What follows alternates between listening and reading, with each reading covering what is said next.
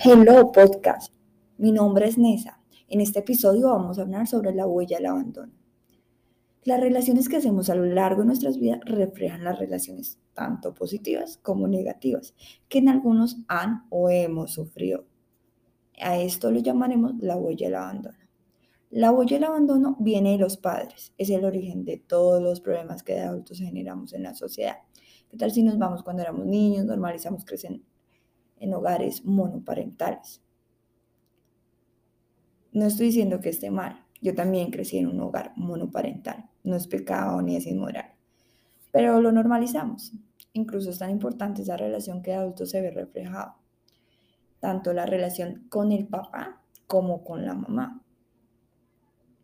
Vayamos a un ejemplo masculino. El hombre que difícilmente puede exteriorizar sus sentimientos porque creció en un hogar donde su mamá es un ser especial, cariñoso, es un ser maravilloso que expresa sus sentimientos todos los días y, a todo momento. Esa es la forma de repeler la situación que da adulto cuando muestra sus sentimientos. O el hombre que consigue su novia, esposa, amante y genera una codependencia porque es la relación que generó con su mamá.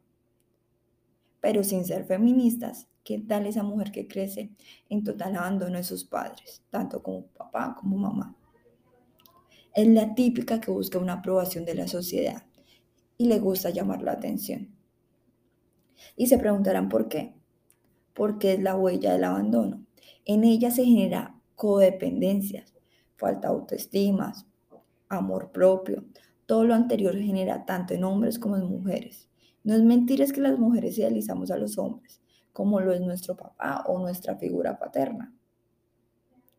Cuando nos encontramos a un hombre con el perfil de nuestro papá o de nuestra figura paterna, como el que siempre hemos tenido, lo proyectamos. Por lo tanto, los invito a romper esos patrones, a liberarnos de las cargas negativas, pero sobre todo a cerrar esos ciclos a cambiar nuestras vidas y a ser mejores personas. Un beso, Nessa.